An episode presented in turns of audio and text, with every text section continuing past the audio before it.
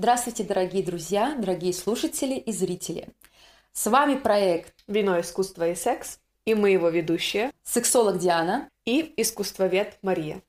Есть женщины, которые вообще никогда не хотят секса, не испытывают никакого удовольствия, значит, они фригидные, они, соответственно, больные. И этим женщинам э, чаще всего может помочь только какой-то очень классный любовник. О, то, есть, э, то есть, если женщина не хочет секса, э, или хочет его очень редко, это значит, она просто нормального мужика не встретила. Вот это, вот это прям тоже один из моих mm-hmm. самых любимых мифов, когда говорят о том, что для того, чтобы женщина полюбила секс, у нее должен быть хороший любовник как я это люблю. На самом деле это настолько ужасно и снова подводит все вот к этому патриархальному обществу, в котором есть вот этот вот... Э, эта токсичная маскулинность тоже здесь, потому что есть вот, э, мир разделяет на классных и не классных любовников, на хороших и нехороших, и чаще всего это сводится вот как раз такой к этому жесткому пореву, где вот мужик должен прям жестко это же все не так. Есть девочки, которые, в принципе, могут там испытывать оргазм от безумно нежного секса или от того, что они доминируют партнера. Извини, что тебя перебью. Феминистки, ведь тоже э, такой стереотип есть, что феминистки, почему они феминистки? Потому что они нормального мужика не встретили. Ой. И если еще феминистка, не дай бог, лесбиянка,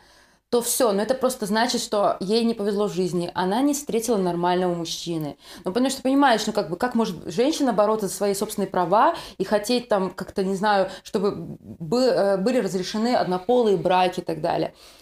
Встретился бы ей нормальный такой мачо, мускулистый. Который кулаком по столу да. так ударит, и все. Эта глупость просто бы исчезла бы из ее головы. Ну вот в плане лесбиянок мы тоже когда-то возьмем эту тему да, затронем. Это очень интересно, конечно. А, образ лесбиянок, в принципе, он сексуализируется очень сильно, и к ним не относятся серьезно в обществе. Но это совсем другой вопрос. И да, очень часто бытует этот стереотип о том, что ой, да ты лесбиянка, потому что это, у тебя нормального члена не было. Человек гей, который рождается с, с тем, что он понимает, что ему нравится его гендер. Ну, это уже другая тема. Да, да, да. Но угу. что вот здесь важно? Да, вообще фригидность.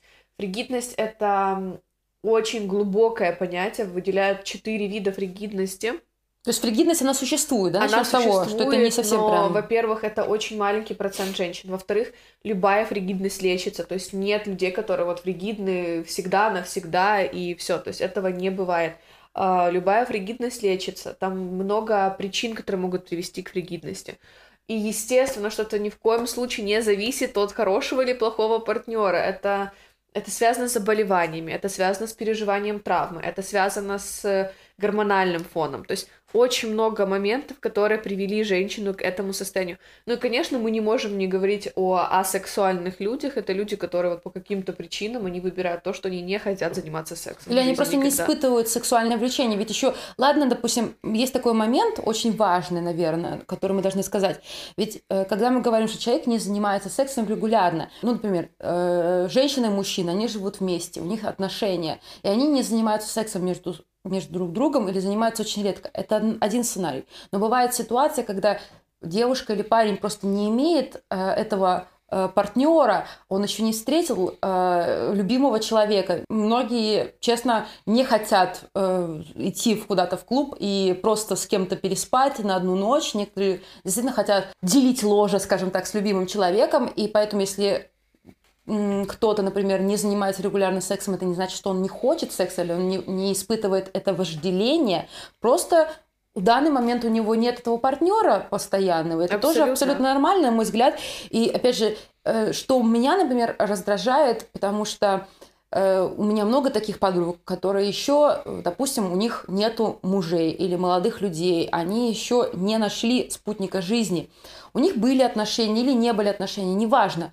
Но э, очень часто, особенно это мужчины, им говорят в ответ на каких-то тусовках, я слышу, ой, ты, у тебя нету парня, да, потому что ты, наверное, фригидна, то есть ты не хочешь секса, то есть в сознании мужчины, иногда женщин тоже, что если женщина ни с кем не встречается, значит, что у нее нет этой потребности а, любить, заниматься сексом и так далее. Ну, просто человеку в какой-то мере не повезло. Мы можем об этом отдельно говорить, почему человек э, неактивно себя проявляет, чтобы найти себе спутника жизни. Я тоже считаю, что это право каждого человека проявлять активность, не проявлять, там, не знаю, сидеть на каких-то дейтинг-сайтах, это тоже право человека. Но если у человека нет партнера постоянного, у него, соответственно, нет секса. Ну да, здесь и, конечно, у каждого есть там разный свой есть газ, тормоз, когда человек, то есть мало кого устраивает там секс да, на одну ночь или да. устраивает еще что-то. Но здесь важно понимать, что все нормально, пока человеку в этом комфортно. То есть нет никакой нормы, ее не существует в сексологии в принципе. А где эта норма проходит, э, этот комфорт? То есть, например, мне комфортно вот такое, так, такое положение вещей, э, такое количество сексуальных контактов с моим партнером, но э, этот комфорт заканчивается на том моменте, когда я начинаю читать какие-нибудь статьи в журналах о том, что оказывается в моем возрасте, в 31 год, нужно заниматься сексом пять раз больше, э, может быть, в 10 раз больше, и вообще я должна была иметь намного больше партнера в своей жизни, чем я имею, и вообще надо было попробовать уже все позы, а я только там э, несколько попробовала и так далее и тому подобное, и я чувствую, что я реально неудачница какая-то в жизни, потому что, ну как так? Или еще, не дай бог, я поговорю с кем-то, а, обсужу это со своими сверстницами, подружками, и выясняется, что я одна единственная такая. Мы, конечно, сейчас э, не обсуждаем то, что насколько в обществе правдиво ли люди говорят о своем Ой. опыте. Это, это тоже такая большая тема. Но на этом моменте заканчивается мой комфорт. То есть мне комфортно до того момента, как я только начинаю сталкиваться с обществом и взглядами на эту норму в обществе. Поэтому, когда ты начинаешь думать, насколько ты вот развито или не развито это вот развитие, кстати, вот это тоже один стереотип, э, который существует в обществе, развитость женщины, развитость мужчины, зависит ли от того, сколько партнеров ты имела. Вот, например, если ты имела всего лишь жизни одного партнера, ты не развита абсолютно. Если ты попробовала только э, секс э, с человеком противоположного пола, ты ни разу не, не была в гомосексуальном контакте, ты, соответственно, тоже уже минус один балл.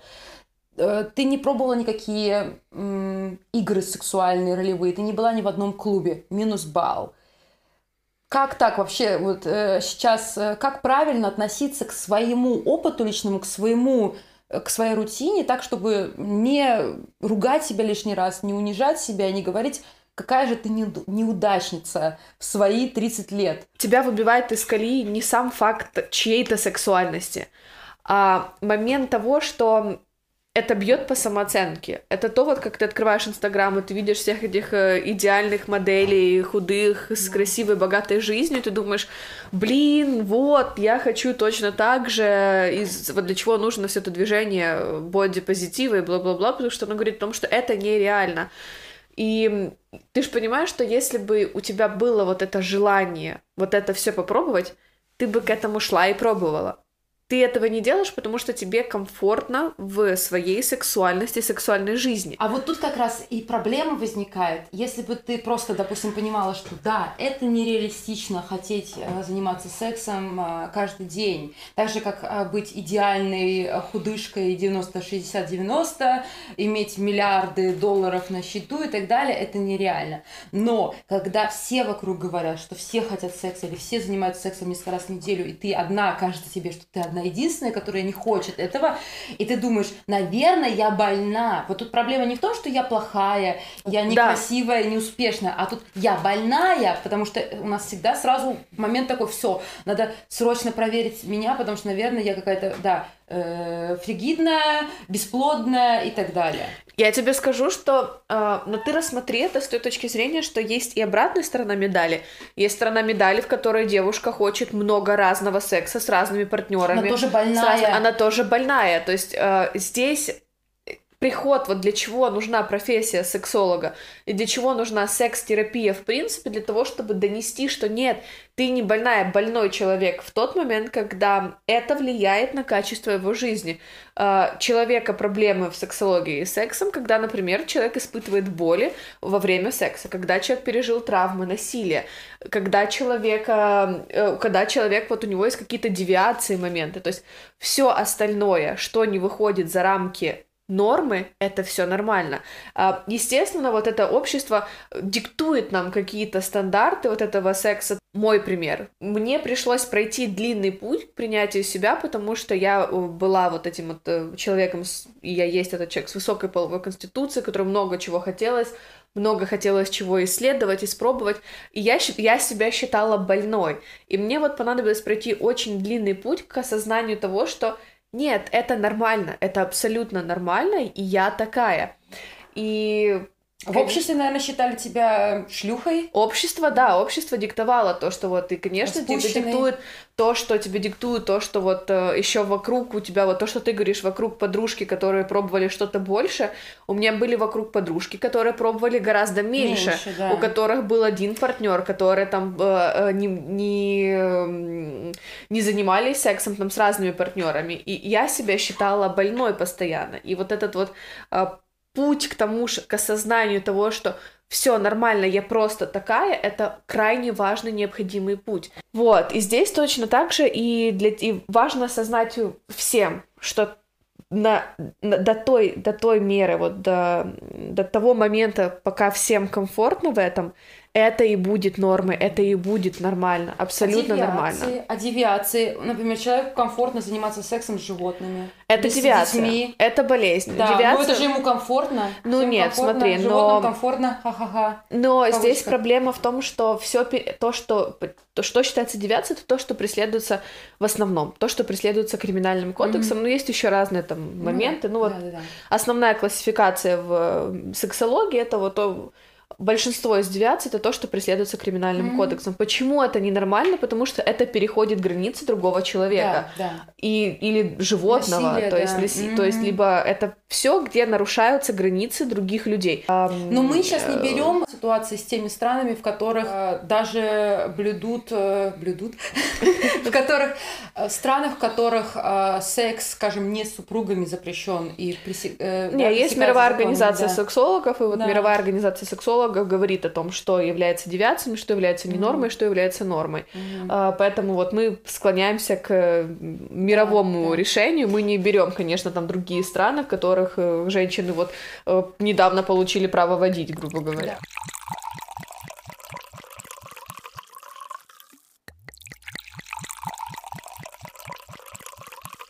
Ну давай, что еще у нас осталось с тобой?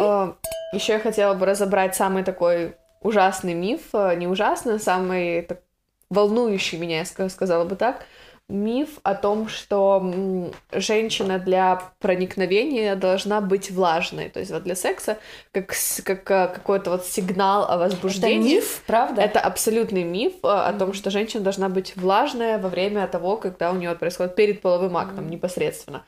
А, на самом деле нет. У нас есть, называется, понятие генитального ответа. Генитальный ответ — это твоя, это реакция гениталий на определенный вот, ну, какой-то не на возбуждающий эффект, а вот просто это реакция гениталий. То есть это о том, что гениталии готовы... Открывается окошко. Да, гениталии готовы. И очень часто вот говорят о том, что женщины говорят о том, что вот я недостаточно там влажная перед сексом, и для партнера это такой вот стоп из разряда ты что там не хочешь секс или еще что-то.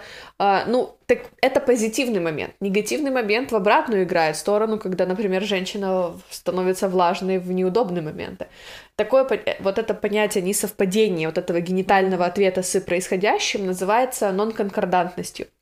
А, что в этом важно знать и понимать? О том, что наши гениталии не всегда реагируют а, на какие-то факторы так, как мы это ощущаем.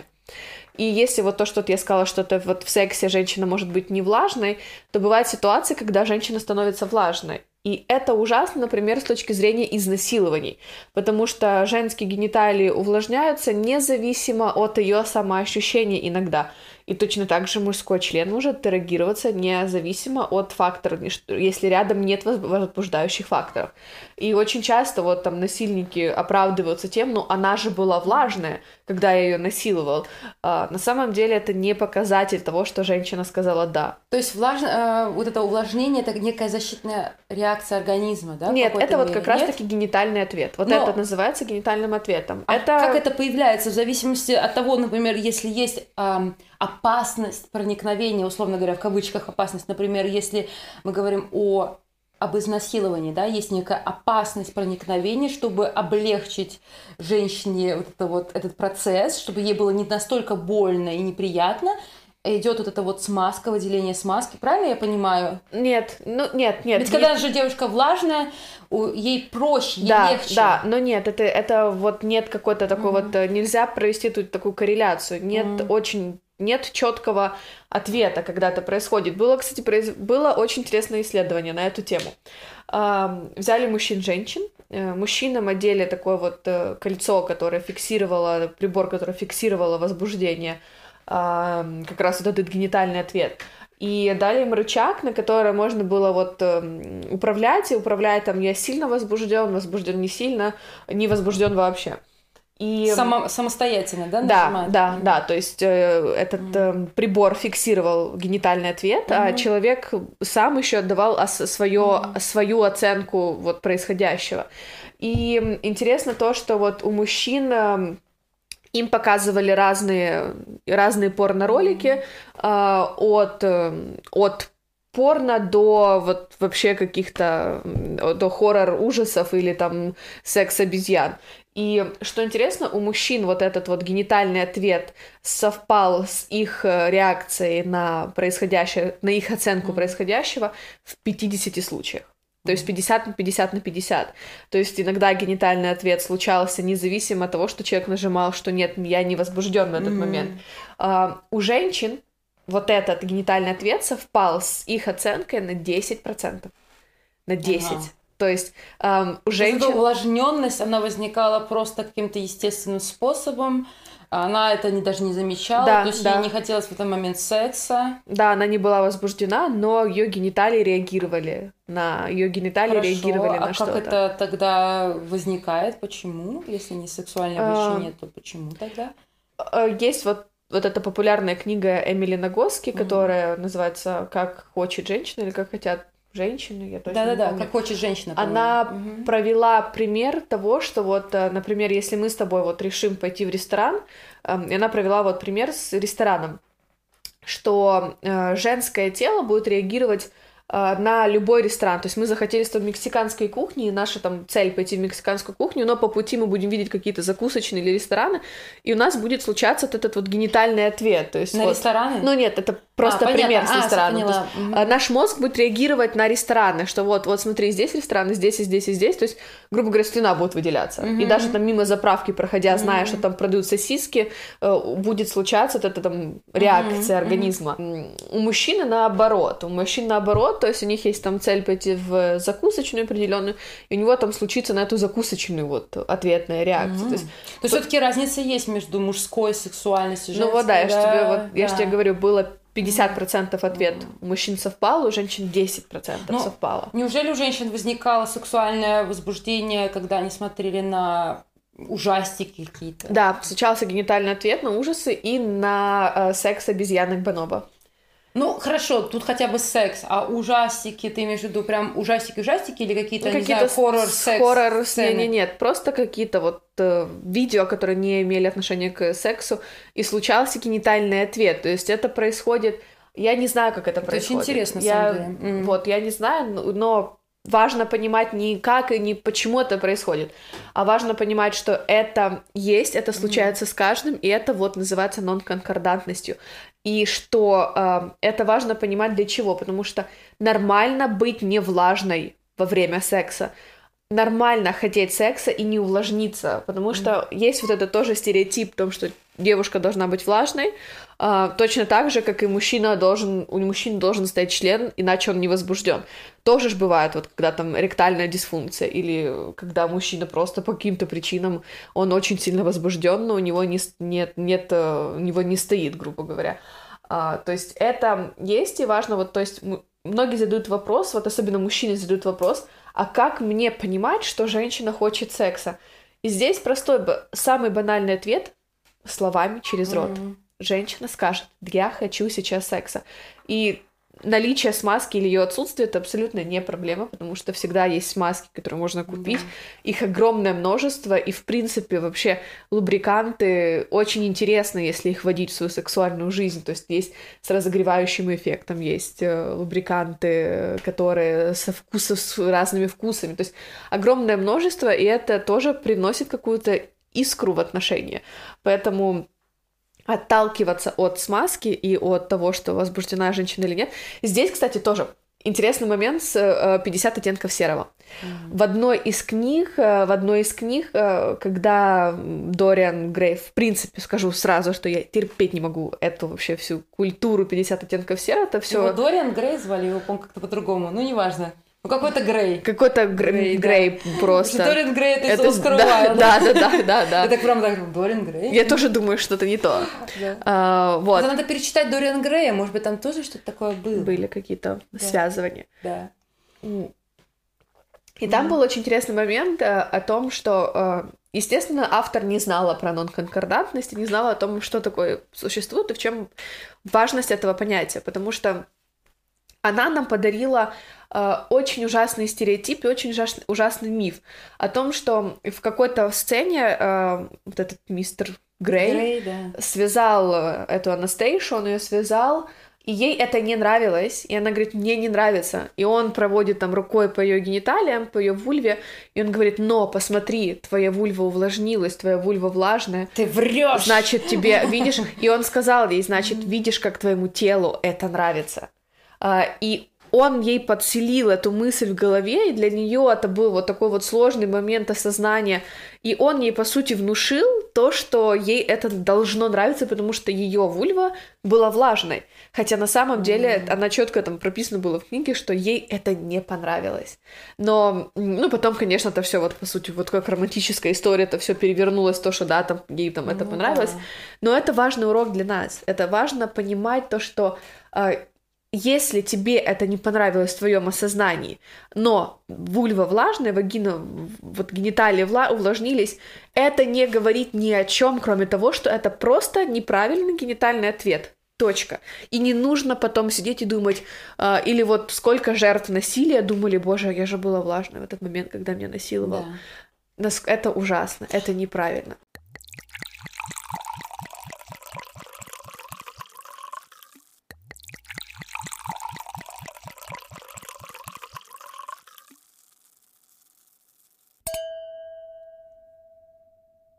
Есть ли люди, у которых э, а, все всегда правильно реагирует тело, прям идеально? А... Возбудилась влажно, не возбудилась не влажно. Безусловно, есть какие-то случаи.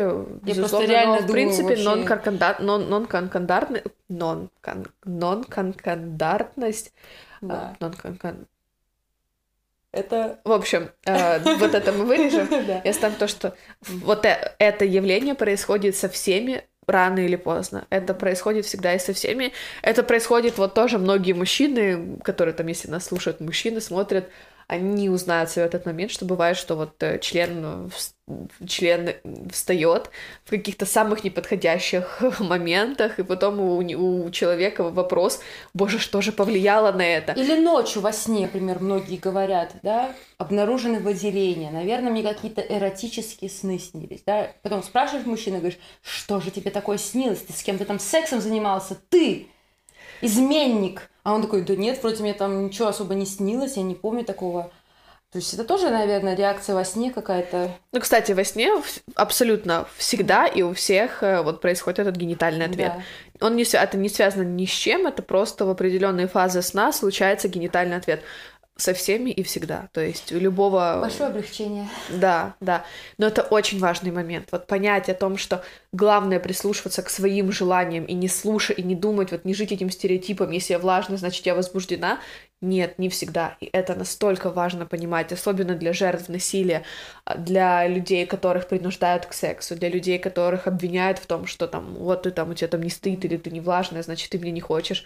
Нет, это все не так. Только ощущение, только вот тоже некоторые мужчины говорят, а как мне поверить? Да. Говорит, не просто слушай, прислушивайся. А вот на самом деле это очень тоже интересный момент, потому что раз ты говоришь, что вот в результате этого исследования у женщин тоже, да, возникала реакция на, не знаю, секс животных и так далее. И вот, например, чаще всего женщины, наверное, у которых или у мужчины, у которых встает на секс, э, когда они видят секс животных, или у женщин, у которых э, увлажняется, да, вульва, наверное, они начинают думать, боже мой, наверное, какой-то перверт, раз я Да. возбуждаюсь на секс каких-то собачек, э, кошечек и так далее, потому что, например, я бы сама тоже подумала, так, что-то со мной не то, потому что я, наверное, какая-то странненькая. Ну вот видишь, теперь ты знаешь о Да. нон-конкордантности, и ты будешь понимать, что это не так. И здесь тоже вот у Эмили Нагоски у нее был интереснейший пример о том, что ее друг э, стал невольно свидетелем нас- изнасилования. То есть они были на какой-то вечеринке в доме, и они стали спать в комнате, и его друг э, э, начал насиловать девушку, которая была в отключке, она была пьяная. И вот вид этого секса э, вызвал генитальный ответ. У него случилась эрекция. И вот отсутствие знаний о нонконкордантности привела его к тому, что он начал испытывать стыд, э, терзание, э, неловкость, и он начал переживать, боже, я, наверное, что со мной не так? Я же сейчас А свиде- я свидетельствую да, насилие, м. изнасилования. И а, возбуждаюсь и- от этого. Да, это хотя он не возбудился, это был просто Мгм. генитальный ответ. И вот отсутствие вот этого знания помешало ему остановить акт насилия, потому что он испугался, он испугался себя, он испугался своей реакции, он испугался о том, а что я сейчас испытываю, а, вот этого давления и прочего, и он не смог остановить акт насилия. И если бы он знал о нонконкордантности раньше, М. он бы смог вызвать полицию, он бы понял, что окей, хорошо, у меня случился генитальный ответ, но я этого не хочу. Мгм. Я четко понимаю, что меня это не возбуждает. Это просто А как это генитальный четко ответ. понять? Как это четко понять? Ну, например, если у мужчин четко видно, визуально видно, поднимается, да, член, как можно понять реально, это сексуальное возбуждение или это вот нон э, э, Нонконкордантность. Э, Твоя, твое, у тебя нет возбуждения, у тебя То есть просто, ты не у тебя просто чувствуешь желание совокупиться в данный нет, момент с этим нет, там... ты не чувствуешь. Это, это вот либо ты стала влажной, Мгм. вот, э, ну, для нас с тобой это актуально. Хорошо, а влажность, эм, есть какой-то, например, вот когда я испытываю возбуждение, помимо вот этой вот влажности, я еще испытываю некие такие щекочущие Да, чувства. да, Вот да. это как раз сигнал Но- того, что ты действительно возбуждена. Нет, нет, нет, это вот тоже может, это вот генита- это генитальный ответ. Блин, а А, но в твое когда- вот это это просто твое осознание. У тебя вот бывает такое, что вот ты где-то что-то видишь, а, и, и это вот знаешь такое вот это молниеносная реакция, а потом ты понимаешь, а потом ты просто вот понимаешь, что нет, А как ошиблась. это понять? Потому что если, например, у меня подобные эмоции, подобные ощущения возникают, когда я хочу реально заняться сексом, мастурбировать, например, я вот чувствую сейчас прямо такое потрясающее вот ощущение, желание вот сейчас прямо этим заняться. И когда это ложный позыв, как А, это понять? Ты это в любом случае понимаешь, потому что твой мозг не дает тебе реакцию, вот хочу мастурбировать. Твой мозг тебе посылает реакцию того, что я сейчас не хочу мастурбировать. Я Слушай, немножко... тогда у меня тогда всегда тогда будет этот, э, это, этот ложный позыв, потому что у меня нет такого, что я прямо э, сейчас, сейчас хочу заняться сексом, срочно нужно заняться сексом. Нет, у меня есть такое некое ощущение, желание самоутр... э, как это... Короче, мастурбировать или заняться сексом со своим партнером, потому что у меня вот есть вот это ощущение некой, некого возбуждения. прочее. Но нон-конкордантность это не возбуждение, это вот ты во- твоя грубо говоря, твои гениталии готовы к совокуплению, но твое осознание, твое сознание не готово. То есть, знаешь, э, как понять, вот, вот да, вот приведем пример с изнасилованием, э, у тебя же не будет в момент насилия мысли, э, да. я возбудилась, и несмотря на то, что ты будешь влажный, и, там, и члену там будет легко проникать в тебя, у тебя не будет в голове момента, а я что, возбуждена сейчас? Или Всё а поняла. что происходит? То есть в То есть- обычной ситуации, наверное, сложнее понять, когда ты просто лежишь на диване, смотришь какие-то видеоролики, а когда это действительно такая ситуация, как, которую ты описала, то, наверное, конечно, это более явно. Да? Ну, это вот, вот нон-конкордантность, очень такой легкий пример привести э, с э, тем, когда люди видят акты насилия. Вот у я бы сказала, что у невероятно большого процента, я не буду точно говорить процент, потому что э, Ну да, его понятно, статистические нет данные, статистического, да. нет статистических данных. А, люди, которые видят вот акты насилия, знаешь, там в кино или где-то еще, у них случается очень часто генитальный ответ. Но ты четко Мгм. понимаешь то, что а, тебя это в тебе это вызывает совсем другие эмоции, в тебе это вызывает там агрессию, в тебе это вызывает злость, вот знаешь такое вот чувство несправедливости. Но генитальный ответ случился. И, но при этом всем ты видишь, и ты понимаешь, что вот в этот момент, когда ты видишь сцены, сцены насилия, или знаешь, э, тоже было интересное исследование, э, у скольких людей случился генитальный ответ на э, вот все сцены насилия в «Игре престолов». Угу. Это не говорит о том, что люди сейчас хотят заняться сексом. Просто случился генитальный ответ, э, ответ на вот эти вот э, сцены. Угу. И вот сцена вообще, в принципе, с насилием включается в очень часто генитальный ответ.